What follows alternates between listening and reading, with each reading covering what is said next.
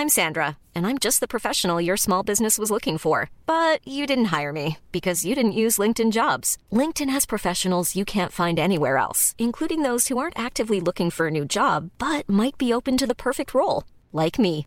In a given month, over 70% of LinkedIn users don't visit other leading job sites. So if you're not looking on LinkedIn, you'll miss out on great candidates like Sandra. Start hiring professionals like a professional. Post your free job on linkedin.com/people today.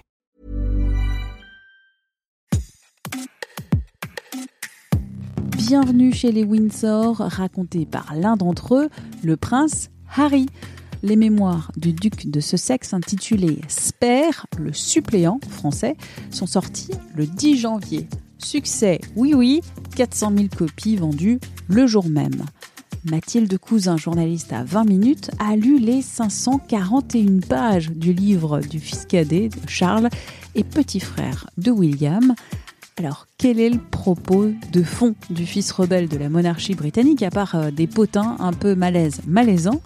Comment s'inscrit cet ouvrage dans la longue stratégie de communication du prince et de son épouse, Meghan Markle, en conflit avec la monarchie britannique?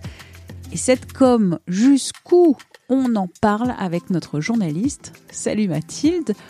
Tout d'abord, pourquoi les mémoires du prince Harry, fils cadet de Charles, sont intitulées Le suppléant en français. Le suppléant, en fait, c'est euh, une référence à une tradition royale, une tradition ancrée depuis plusieurs générations, c'est-à-dire que euh, l'héritier du trône a plusieurs enfants, donc euh, un, le premier qui sera son héritier, et un deuxième qui est surnommé de manière probablement cruelle le suppléant, puisqu'il est là, en fait, sa fonction, c'est de remplacer cet héritier si cet héritier venait à abdiquer ou à disparaître dans la presse a fuité euh, déjà euh, les, les, meilleures pages ou euh, les anecdotes. Celles qui retiennent l'attention, c'est que le prince Harry a perdu sa virginité derrière un bar à 17 ans, que il trouve très méchant et son papa et son grand frère, mais c'est pas forcément que ça son propos. Il y a deux grandes lignes directrices dans son livre.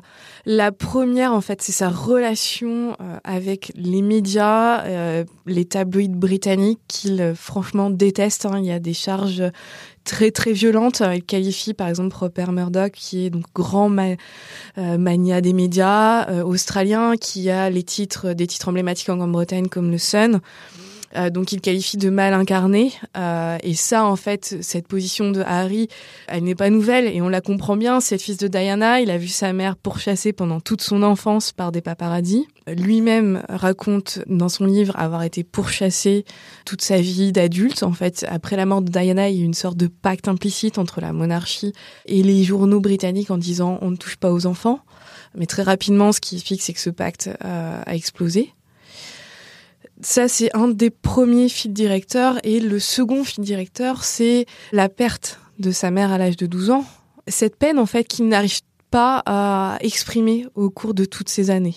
Toute sa quête, en fait, pour euh, se rendre compte, puisqu'il explique en fait que pendant des années, il va refuser de croire que Diana est vraiment décédée. Il va se, raconter des histoires, par exemple, se dire que tout cela n'est qu'un stratagème pour échapper à la presse. Et finalement, euh, c'est lors d'un voyage à Paris en 2007 où il demande à traverser le tunnel euh, sous le pont de l'Alma qu'il va se rendre compte que là, elle est vraiment disparue pont de l'Alma où est décédée euh, la princesse Diana dans un accident de voiture. Ce fil directeur, ça lui permet de remonter comme ça le fil de sa vie. En fait, il parle très très peu de son enfance. Vraiment, les mémoires commencent au moment de la mort de Diana. Euh, et ensuite, il raconte son adolescence, ses années de pensionnat, ensuite ses années dans l'armée. Et tout ça, en fait, sont racontés plus par le biais de réponses à ce qu'ont publié les médias à l'époque que par un parcours strictement chronologique de ce qu'il a vécu, des événements importants de sa vie. Il revient sur des incidents à Las Vegas où il avait été photographié nu, jouant avec des amis, il revient là-dessus. Il y avait une vidéo qui avait fuité de lui au milieu des années 2000 où il utilisait un terme euh, raciste envers un soldat pakistanais. Donc il revient là aussi sur euh, euh, l'utilisation qu'il avait fait à l'époque de ce terme. Voilà, en fait, c'est beaucoup de réponses à des accusations qui étaient sorties dans la presse. Mais aussi pas mal d'anecdotes ou d'anecdotes qui sont un bon. Euh, alors évidemment euh, croustipotin, hein, euh, parce que on a un côté voyeur, ne le cachons pas. Mais bah, est-ce que c'est pas un peu trop aussi? Oui, il y a une scène par exemple où il raconte qu'il est aux États-Unis, dans la villa de l'actrice Courtney Cox, donc qui joue Monica dans la série Friends, et quelques pages auparavant, il nous raconte que il a traversé une période assez sombre où il ne sortait plus, où il regardait justement la série Friends en boucle et qu'il s'identifiait à Chandler Bing. En fait, cette scène dans la villa, il dit qu'il prend euh, des champignons hallucinogènes avec un ami, qu'il se met à halluciner, euh, à avoir des formes dans les toilettes, etc.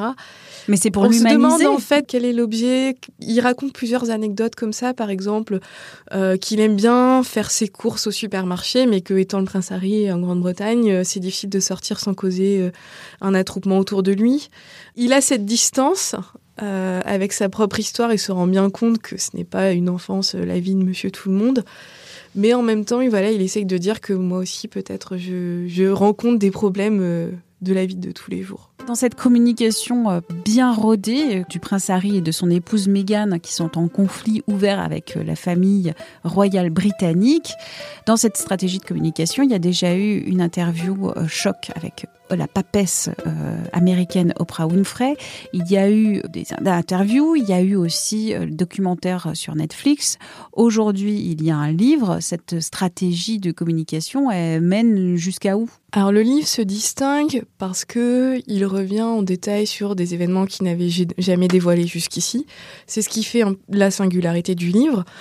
Ensuite, Harry, il se défend en fait d'être un peu comme ça, de balancer euh, un peu un pavé dans la mare, isolé. C'est vers la fin de l'ouvrage où il rappelle, de manière pas forcément si innocente, que son père, en 94, avait publié des mémoires signés par l'historien et le présentateur Jonathan Dimbley, qui est très connu en Grande-Bretagne.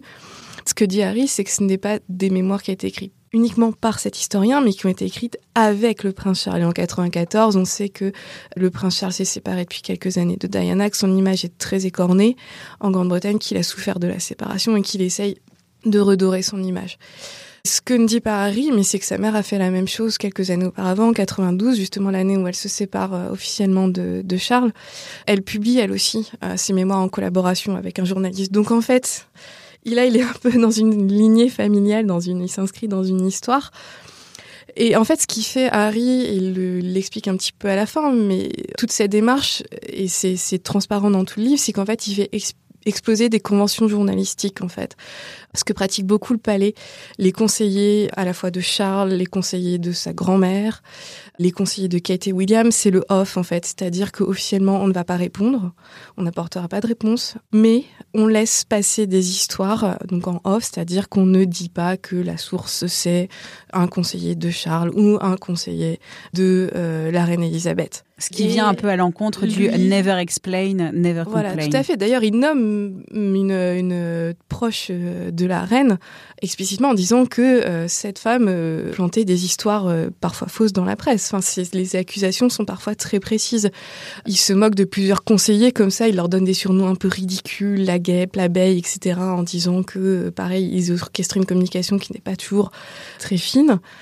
Et lui, ce qu'il fait en fait, c'est juste dire je vais vous raconter mon histoire et en on en fait, c'est-à-dire que je ne me cacherai pas derrière des conseillers, je ne me cacherai pas derrière toutes ces stratégies et je vais parler un petit peu à tout le monde parce que ce qu'il n'aime pas aussi, il le dit à plusieurs reprises, c'est que pour couvrir la famille royale en Grande-Bretagne, les journaux ont des journalistes spécialisés, euh, il y a un pool de reporters royaux et la convention, c'est que ces reporters royaux ont un accès un peu plus privilégié à la famille royale dans certains moments ce qui leur permet voilà de faire des reportages, de faire euh, des interviews, des choses comme ça, ou d'avoir accès au moment de, à la famille royale lors de déplacements. Euh, et voilà. Et lui, en fait, dit qu'il y a une grande hypocrisie derrière là-dessus, que ça permet une trop grande proximité entre les médias et certains membres de la famille royale pour diffuser des histoires qui ne sont pas forcément flatteuses pour toute la famille, y compris pour lui. Et donc, il refuse ce système euh, et lui va raconter son histoire à visage découvert. Ça, on a quand même eu déjà euh, des plus que des prémices euh, déjà dans l'interview avec Oprah Winfrey, aussi dans euh, le documentaire de Netflix. On sait quoi la suite en fait pour Prince Harry? Prochain événement dans la vie de la famille royale britannique, prochain événement d'importance, ça va être le couronnement de de Charles. Et à l'heure actuelle, aucun plan n'a été diffusé. Ce sera en mai, le 6 Voilà, mai. il y a eu des, des rumeurs euh, dans la presse britannique. On disait que ben, Harry ne devait pas participer. Finalement, si. Là, on, je crois qu'on aura la réponse définitive que le 6 mai s'il est présent. 6 mai 2023. Est-ce que pour euh, Harry et euh, son épouse Meghan, la complainte est déjà un business et va continuer d'être un business? Probablement, puisque en fait, ce, ce livre, euh, il a signé bien sûr un contrat avec la maison d'édition pour la série Netflix également. Donc, euh, bien sûr qu'il y a des enjeux financiers derrière. Derrière, il l'explique. Il dit qu'il faut qu'il finance euh, sa sécurité, celle de sa famille et son train de vie. En avant-propos du livre, quand même, il précise qu'une partie des bénéfices des ventes vont aller euh, à des associations caritatives. Mais on ne sait pas le pourcentage. Ce détail n'a pas été euh, révélé. Donc oui, c'est un business, mais en même temps, qu'est-ce qu'il peut vendre d'autre? Il a lancé euh, sa fondation avec sa femme. Meghan Markle anime un podcast aussi sur Spotify où elle interviewe des personnalités. Ensuite, que peut-il dévoiler de plus sur son histoire Lui seul le sait. Quels éléments euh, a-t-il, n'a-t-il pas encore révélés Euh, Il en a déjà dit beaucoup. Euh, et un des risques, s'il reste un petit peu sur ce registre, c'est bah, de lasser et d'apparaître un, peu en, décalage avec la Grande-Bretagne qu'il a quitté euh, il y a maintenant deux ans. Deux ans. Et jusqu'à maintenant, ces révélations ont été fructueuses en termes de revenus économiques. À la lecture de ces 541 pages, une conclusion selon toi? C'est un ouvrage surprenant à certains moments, par certaines euh, euh, anecdotes. Il fait preuve de beaucoup de franchise. C'est un ouvrage, on le sentait, hein, il l'avait déjà exprimé, mais qui montre que finalement se remet pas de la mort de sa mère. Euh, en fait, on sent une énorme frustration de ne pas avoir pu répondre à- la presse. Merci d'avoir écouté cet épisode de Minute Papillon, un podcast d'Anne-Laetitia Béraud pour 20 minutes. S'il vous a plu, n'hésitez pas à le partager sur les réseaux sociaux, à en parler autour de vous, à vous abonner, à l'évaluer aussi sur votre plateforme ou appli d'écoute préférée. À très vite et d'ici la bonne écoute des podcasts de 20 minutes comme Tout s'explique.